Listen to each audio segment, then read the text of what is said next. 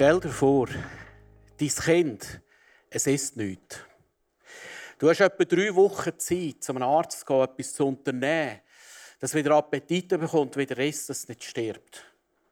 Stell dir vor, dein Kind trinkt nichts. Du hast etwa drei Tage Zeit, äh, Hilfe zu suchen, zu einem Arzt zu gehen, dass dein Kind wieder trinkt und nicht stirbt. Stell dir vor, dein Kind atmet nicht. Du hast gerade mal Maximum drei Minuten Zeit und musst sofort handeln. Du musst sofort beatmen. Äh, Herz-Lungen-Massage machen, dass dein Kind wieder Sauerstoff bekommt und nicht stirbt. Das ist genau die Situation der Galater. Äh, Galater ist Alarmstufe rot. Wir haben die letzten zwei, äh, letztes Mal Epheserbrief studiert. Und ich selber habe gemerkt, ich habe noch nicht viel verstanden vom Evangelium. Oder ich meine manchmal, ich verstehe das Evangelium. Und wenn ich dann so Epheser lese, merke ich, da ist noch viel mehr drin. Das Gleiche beim Römerbrief. In diesen zwei Briefen entfaltet Paulus das Evangelium in einer Fülle, wo wir sehr wahrscheinlich ein Leben lang nicht ganz werden fassen. Und wenn wir das Evangelium nicht verstehen und immer mehr verstehen, passieren so Sachen wie bei den Galater. Was ist passiert? Zuerst zwei, drei Infos. Galater, du siehst auf einer Folie eine Karte, das ist in der jetzigen Türkei, aber das Volk es sind Gallier, also Franzosen. Äh, die sind dorthin die haben dort gewohnt und das Evangelium ist durch den Paulus, du kannst es in der Apostelgeschichte nachlesen, dorthin gekommen. Jetzt ist Folgendes passiert.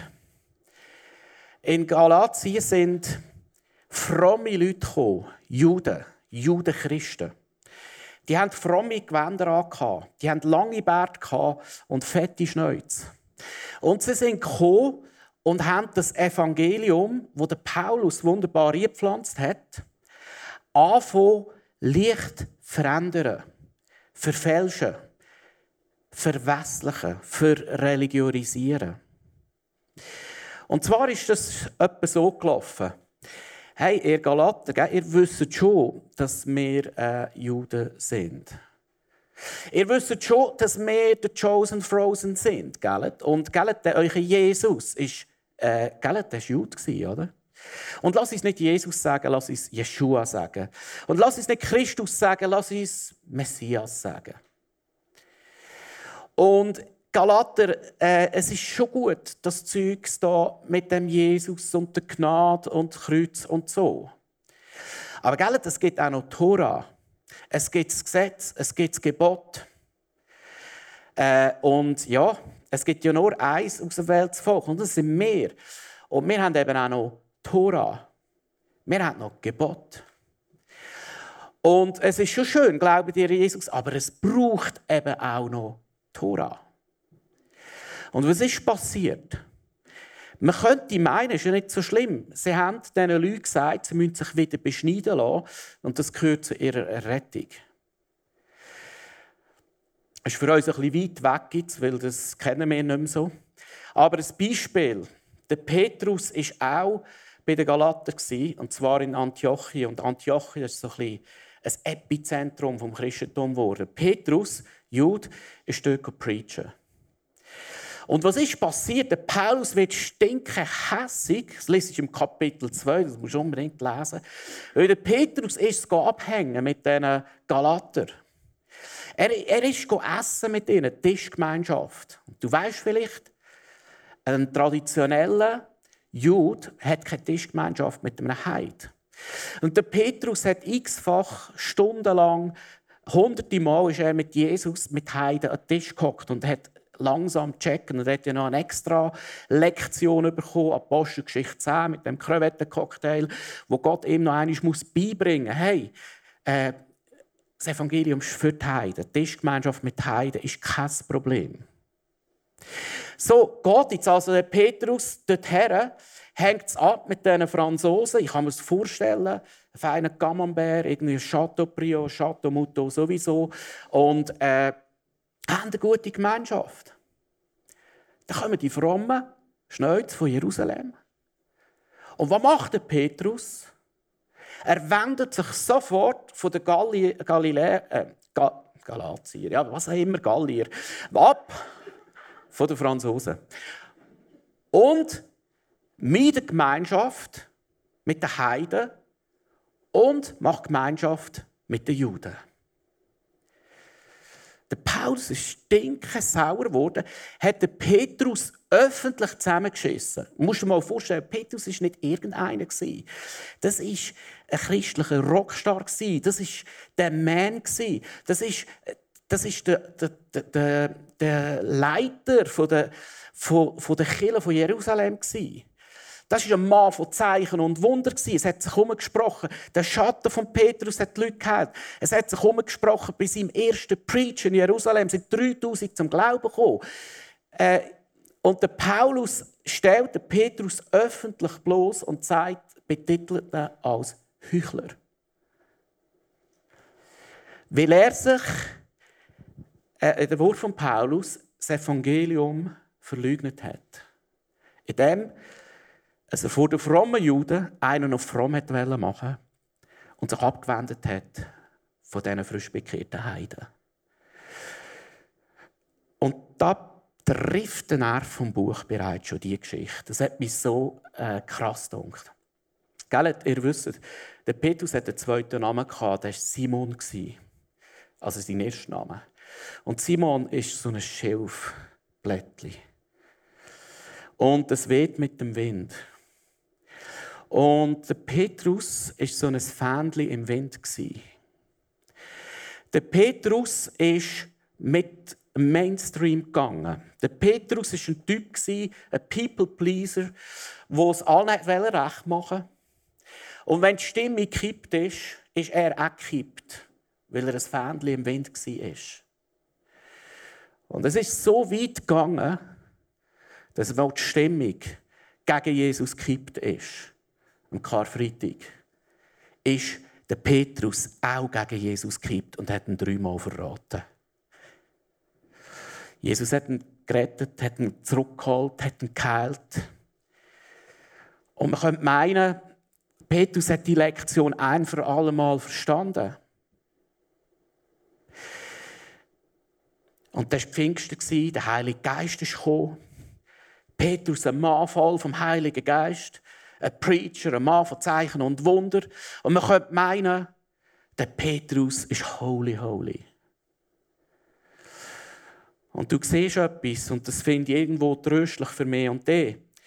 Der Petrus ist immer noch ein Fähnchen im Wind. Der Petrus schwankt, wankelmütig. Wenn die Frommen kommen, macht er einen auf fromm. Und mit den Heiden macht er einen auf Heid. Vielleicht rettet die Geschichte zu dir.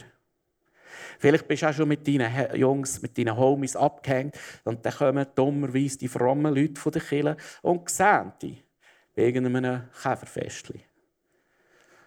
Oder schon ein Festchen. Und das ist mein erster Punkt und das ist vielleicht der Hauptpunkt von dem ganzen Buch. Gott baut sein Reich mit unperfekten, begnadeten Sündern. Sag zu deinem Nachbarn, Gott baut sein Reich mit unperfekten, begnadeten Sündern. Der Petrus war immer noch unperfekt. Der Petrus hat immer noch seine gleiche Schwäche und ist sehr wahrscheinlich ein Leben lang immer wieder in die gleiche Schwäche eingekehrt. Das war ein Fähnchen im Wind. Es ist Aramstufe rot in Galatien, weil es ist nicht so gewesen, dass dort massiv gesündigt worden ist wie in Korinth. Es ist nicht so gewesen, sie haben zwar auch Streit bekommen, mal, das, das stimmt, aber dass moralische Fehler passiert sind. Es ist Grundfestige vom Evangelium ist attackiert worden. Irrlehre ist eingekommen durch eine ganz fromme, religiöse Schiene. Und das ist eben sehr gefährlich. Und darum greift der Paulus massiv rein und geht selber schreiben und schreibt einen messerscharfen Brief an Galater. Und ich habe gemerkt, äh, das Buch, obwohl es um Beschneidung und weiss ich nicht was geht, wo heute nicht mehr relevant ist, redet in die jetzige Situation zu mir und zu dir äh, frisch und neu äh, wo, wo ich glaube, es sind so Urlügen, die wir zum Teil auch glauben. Also war folgendes. Die Juden haben geglaubt, äh, es braucht einen Cocktail von Gesetz und Kreuz, oder Gesetz und Glauben. Aber weißt du was? Den Cocktail Gesetz und Glauben gibt es nicht. Den gibt es nicht. Und wie geht jetzt der Paulus vor? Er greift zu Federn und schreibt sechs Kapitel. Die ersten Kapitel, 1 und 2, erklärt er nochmal die Autorität vom Evangelium. Kapitel 3 und 4, die Rettung. Wie sind sie gerettet worden? Und Kapitel 5 und 6, ich nenne es Veränderung durch die Kraft vom Heiligen Geist. Aber man sagt dem in der Fachsprache auch Heiligung. Und ich werde meinen Schwerpunkt heute bei den letzten vier Kapiteln Rettung, Kapitel 2 und 3, und Heiligung, Kapitel 5 und 6, äh, meinen Schwerpunkt legen. Also ich möchte eigentlich genau anhand vom Aufbau äh, vom Buch eine Predigt aufbauen. Lass uns noch kurz einsteigen. Kapitel 1 und 2. Die Autorität vom Evangelium. Er erklärt ihnen eigentlich nichts anderes als, wie sind ihr eigentlich gerettet worden? Wie sind ihr gerettet worden? Durchs Gesetz oder durch den Glauben an Jesus Christus? Und er macht nochmal klar, ihr sind nur durch den Glauben gerettet worden, nicht durchs Gesetz. Und er erklärt, äh, durch das Gesetz wird keiner gerettet. Das Gesetz hat keiner können retten. Und er erklärt ihnen, hey, selbst der Abraham ist nicht durch das Gesetz gerettet worden, weil der Abraham ist vor dem Gesetz war. Selbst der Abraham ist nur durch den Glauben gerettet worden. Das ist das, was er ihnen erklärt. Und jetzt sagt er, rennt nicht wieder zurück ins Gesetz. Denn das Gesetz führt ins Gefängnis und der Glaube an Jesus führt in die Freiheit. Das Gesetz führt immer ins Gefängnis. Nur der Glaube an Jesus führt in die Freiheit. Und da macht er nochmal messerscharf klar. Und was für ein Evangelium hat er gebracht? Die besten zwei Bücher von seinem Evangelium ist Römerbrief und Epheserbrief. Es ist wichtig, das Evangelium zu verstehen. Weil wir alle, leider, haben die Tendenz, gesetzlich zu werden. Ich ertappe mich selber immer wieder drin. Wir alle haben die Tendenz, dass der Schnauz ein bisschen wächst. Verstehst du? Wir alle. Das ist irgendwie tief im Mensch drin. Dass er noch bisschen selber gut sein will, noch bisschen selber etwas machen will für seine Errettung. Das ist ganz tief drin. Selbst bei Atheisten. Red mal mit einem Atheisten, glaubt zwar nicht, an Gott, aber der hat seine eigenen Gesetze wo er glaubt zu befolgen, um ein guter Mensch zu sein. Es ist tief im Mensch drin. Und darum ist jede Religion ist gesetzlich. Außer das Christentum, das Evangelium. Aber das Christentum eben nur, wenn wir das Evangelium ins Zentrum stellen. Punkt 2. Die Rettung, Rettung, deine Rettung, kommt nur durch den Glauben an Jesus Christus. Da lesen wir. Galater Kapitel 3, 13. Christus nun hat uns vom Fluch des Gesetzes losgekauft, indem er an unserer Stelle den Fluch getragen hat. Ich werde noch bisschen erläutern, was das genau heißt. Christus hat uns befreit vom Fluch vom Gesetz. Das einzige Gute, was das Gesetz hat im Alten Bund, ist, es gibt Guidelines. Es gibt Guidelines, die zwar keiner einhalten kann, aber es gibt Guidelines. Immerhin hast du gute Orientierung. Aber das Gesetz ist eigentlich gegeben worden, damit du und ich erkennen, wie fehlerhaft, wie sündhaft wir sind und wie sehr wir Jesus brauchen.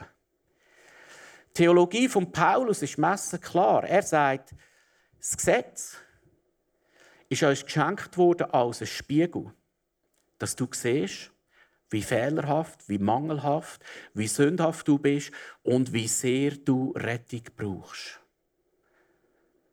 Der Punkt macht er klar. Und Jesus ist zum Fluch geworden, damit wir frei werden vom Gesetz, wo jeder daran scheitert. So, jetzt muss ich glaube ein Blackboard, um den Punkt deutlicher zu machen. Also, Galater haben Folgendes gemeint, also zumindest die Frommen. Äh, sie haben gemeint, das ist ein Cocktail zwischen schon Jesus, schon ein bisschen Kreuz, aber auch noch ganz viel, das sollte eine Gebotstafel sein, ganz viel Gesetz, das gehört auch noch dazu, zur Rettung. Es braucht Jesus, aber auch noch ein bisschen Gesetz. Und der Paulus macht den Punkt klar. Der Cocktail, Gesetz und Glaube gibt es nicht. Es ist ein Irrlehr und führt in die alte Knechtschaft zurück. Wieso erzähle ich das? Weil ich selber immer wieder so Gedanken habe, wenn ich irgendwo da Sünde mache oder irgendwo äh, Sachen, wo ich, wo ich noch nicht durchgebrochen bin, wo ich noch nicht äh, Durchbrüche habe in meinem Leben, ich ertappe mich, sich selber, mich selber zu verurteilen und zweifeln in so Momenten an der Liebe von Gott. Oder bin ich noch angenommen von Gott? Bin ich noch guter Christ? Und ich habe ganz viele Gespräche mit Leuten und merke, ich bin ja gar nicht der Einzige.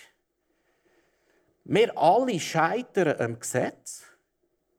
Wir alle scheitern am Ideal. Und wenn wir daran scheitern, kommen die Gedanken, ich glaube, Gott kann mich nicht brauchen.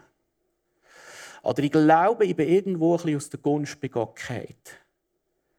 Und das ist ein gesetzlicher Cocktail von Kreuz und Gesetz. Und den gibt es nicht. Wenn Jesus Ja sagt, ist wirklich Ja. Wenn Jesus Ja sagt zu dir, ist Ja ohne Aber.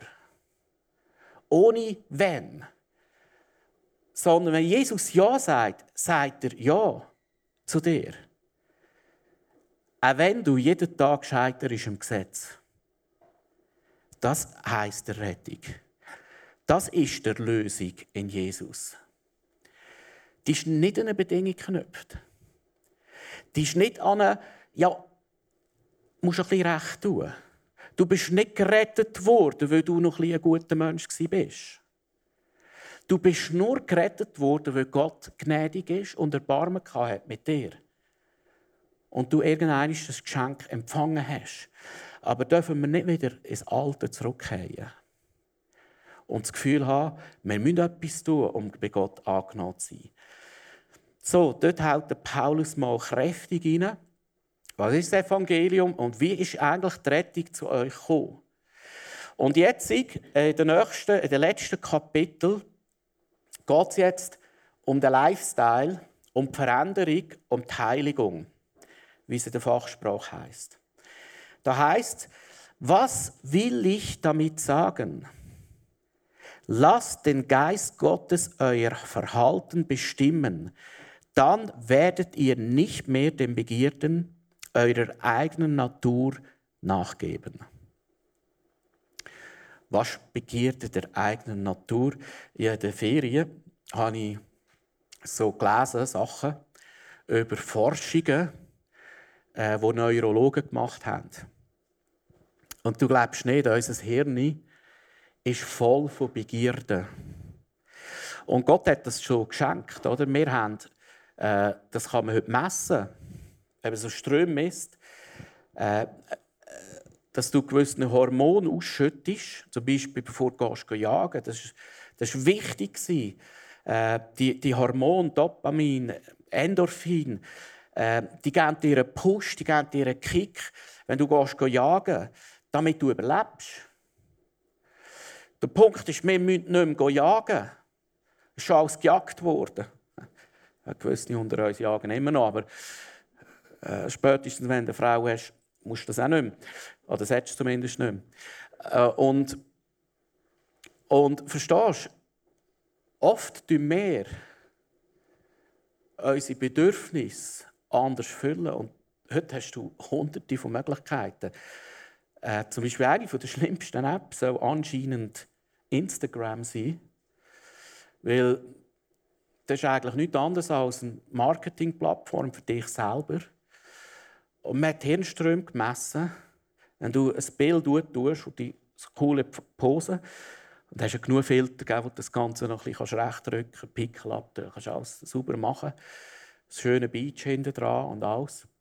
Kannst du zujagen.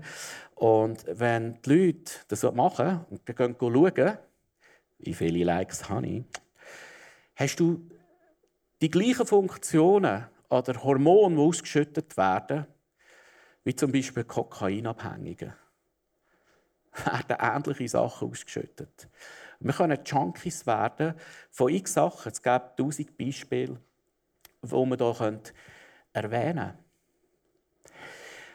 Und jetzt kann man sagen, ich, sollte, ich, muss, ich muss ein besserer Christ sein, weil schließlich äh, gelten Gebot sind ja auch noch, oder? Ich sollte jetzt. Aber Paulus gibt einen anderen Weg. Paulus gibt einen anderen Weg. Ich lese nochmal. Was will ich euch damit sagen? Lasst den Geist Gottes euer Verhalten bestimmen. Dann werdet ihr nicht mehr dem Girden eurer eigenen Natur nachgeben. Ja, es ist richtig, Heiligung. Es ist richtig. Die Frage ist, wie? Durchs Gesetz? Durch Willenskraft? Durch Verhaltenskosmetik? Das ist nicht da, was der Paulus lehrt, sondern passiv Lernt zu. Interessant. Lernt zu, dass der Heilige Geist Raum bekommen um die ganze Palette von deinen Begierden, wo du immer wieder scheiterst am, am Gesetz, dass die überwindest. Und es kommt nicht der Appell ins Reiste zusammen. Jetzt reiss dich mal am Riemen. Das ist nicht das Evangelium. In evangelikalen Kreisen hat man manchmal eine Betonung, hey, jetzt, wo du Christus hast, mach endlich. Reiss dich zusammen. Gib Gas. Das ist nicht das Evangelium. Das ist das Evangelium der religiösen Juden. Von den Judenchristen. Das Evangelium von Jesus ist, wenn du Christus hast, hast du einen Weg von der Heiligung. Der geht möglicherweise ein Leben lang.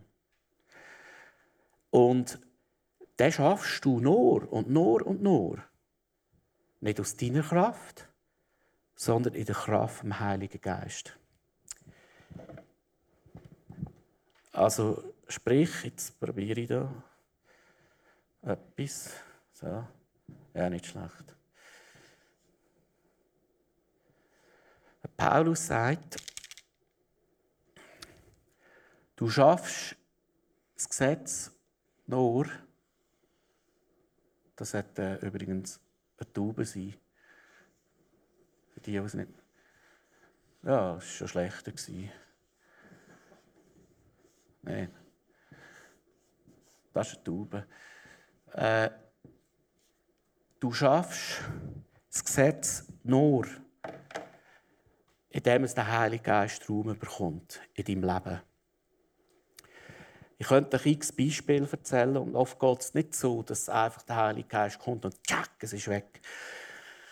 Ich habe früher äh, aus meiner Vergangenheit so ein eine Kämpfernatur, eine äh, und Sanftmut ist nicht meine Geistesgabe. Sanftmut ist übrigens eine Frucht vom Geist, die im Galaterbrief beschrieben wird.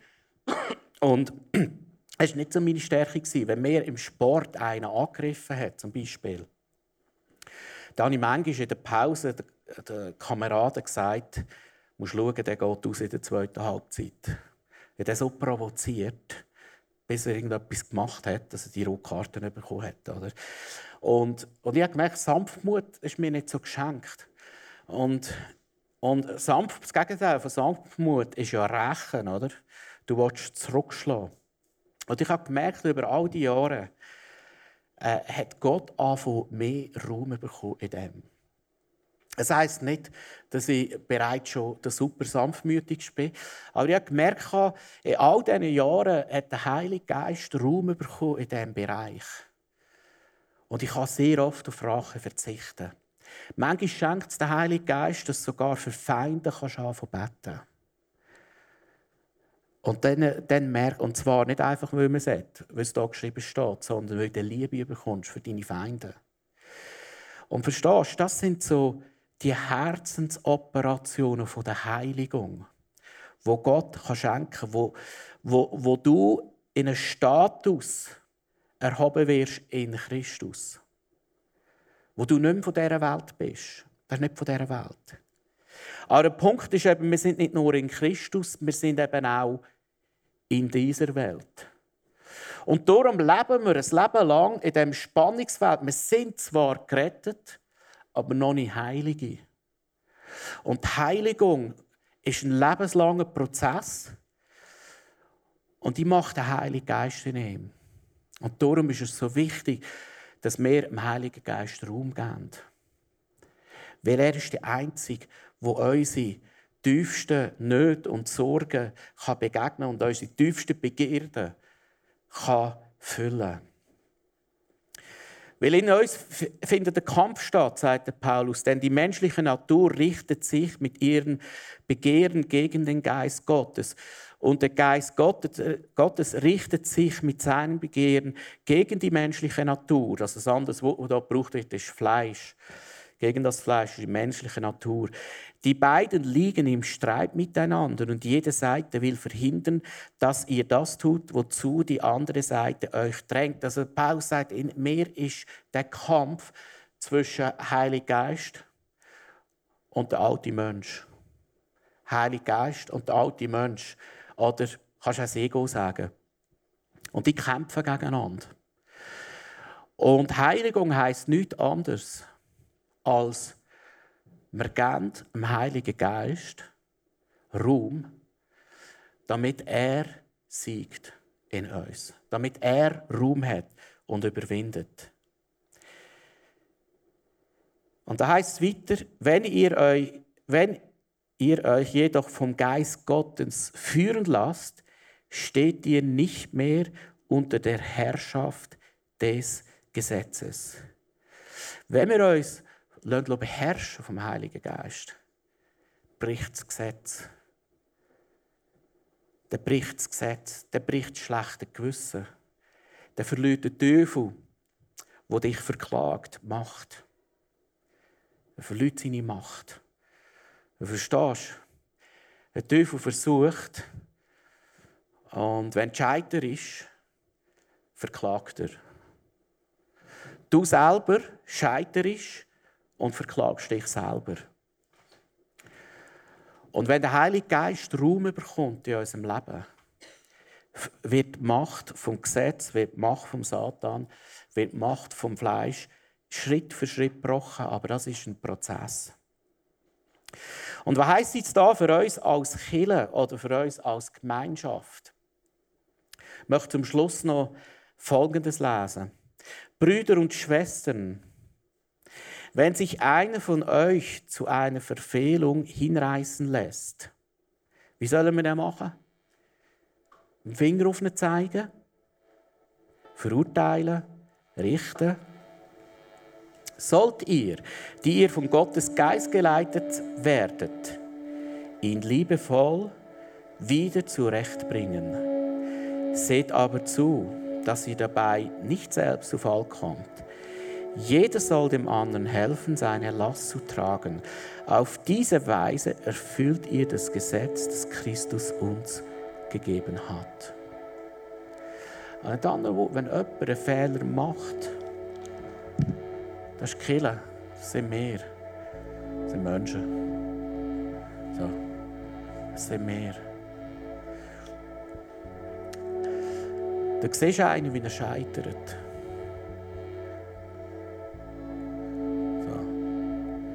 Wie er scheitert. Wie er äh, an den Ansprüchen, an den Standards, vielleicht auch den Standards, die wir machen, wie er scheitert. Paulus sagt, Wenn das passiert, sollen wir denjenigen nicht mit dem Finger auf ihn zeigen, weil er gescheitert ist. Weil er sich seine Beziehung nicht auf die Reihe gebracht hat, weil er vielleicht moralisch, sexuell gescheitert ist. Wir sollen nicht mit dem Finger auf ihn zeigen. Sondern wir sollen ihn liebevoll aufhelfen, ermutigen, stärken, dass er wieder auf den Weg der Heiligung kann kommen kann. Und nicht an ihm vorbeiziehen und ihn fromm richten und verurteilen. Und dann sagt der Paulus, so erfüllen das Gesetz.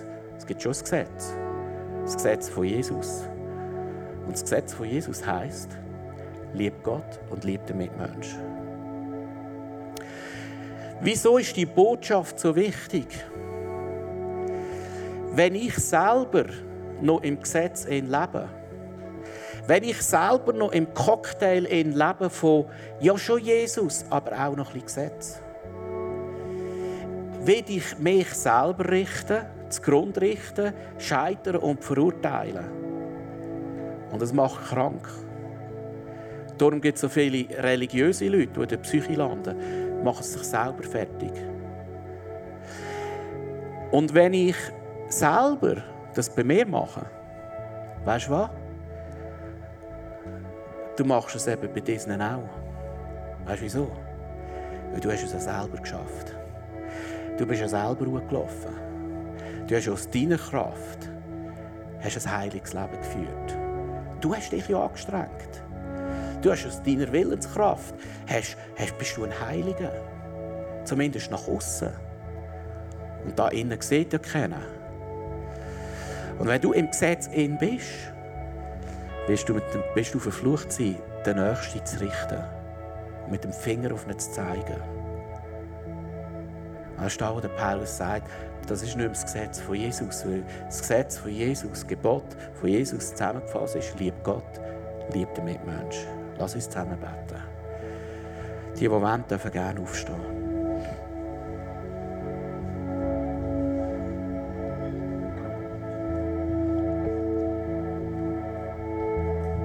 Vater, dein Evangelium ist großartig und fast nicht zu verstehen. Es ist zu gross, dass wir es erfassen können. Und immer wieder kehren wir ein alte religiöse Muster zurück bei uns selber und lassen es zu, dass wir gesetzlich ticken, dass wir nicht glauben, dass du uns wirklich begnadigt hast und nur aus Gnade errettet hast. Wir verhalten uns, als ob wir etwas hätten müssen dazu tun. Wir verhalten uns, als ob wir selber Heilige werden müssen, als ob wir selber könnten. Vater, wir bitten dich heute, dass die Macht vom Gesetz gebrochen wird in meinem Leben. Vater, wir bitten dich heute, dass die Macht vom Gesetz gebrochen wird in unserer Gemeinschaft, in unserer Church Family. Das Sauerteig der Pharisäer ist das grösste Gift.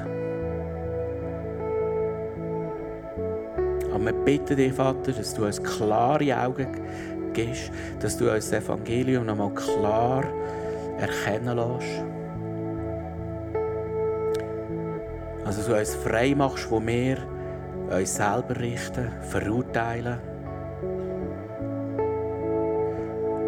Und dass du uns frei machst, wo wir auf andere herabschauen müssen. Ich möchte heute zu einer mutigen Übung für die nächste Woche einladen.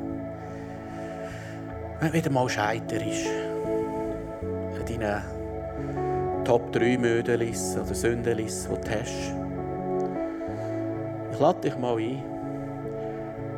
Sag doch einfach, Jesus, danke vielmals, bin ich gescheitert. Ein glasklarer Beweis, dass ich dich brauche. Danke vielmals, darf ich diese Schwäche noch haben, dass ich weiss, ich brauche dich jeden Tag. Wie wäre das? Wenn du in den Spiegel schaust am Morgen und denkst, Jesus Gott, was ist mit dir los heute? Du sagst, danke vielmals, Vater. Genau darum bist du gekommen. Genau darum brauche ich deine Gnade. Wenn du dich verurteilst und andere verurteilst, danke vielmals. Genau darum darf ich ja, muss ich ja nicht mehr unter dem Gesetz leben. Genau darum darf ich aus der Gnade herausleben. Wie wäre das? Weißt du was? Ich glaube, ganz viele psychische Drücke und Mächte verschwinden. Weil das Evangelium macht frei und das Gesetz führt ins Gefängnis. Ich bin überzeugt, viele Psychiater bräuchten es nicht mehr, wenn wir das verstehen, was Gott für uns gemacht hat.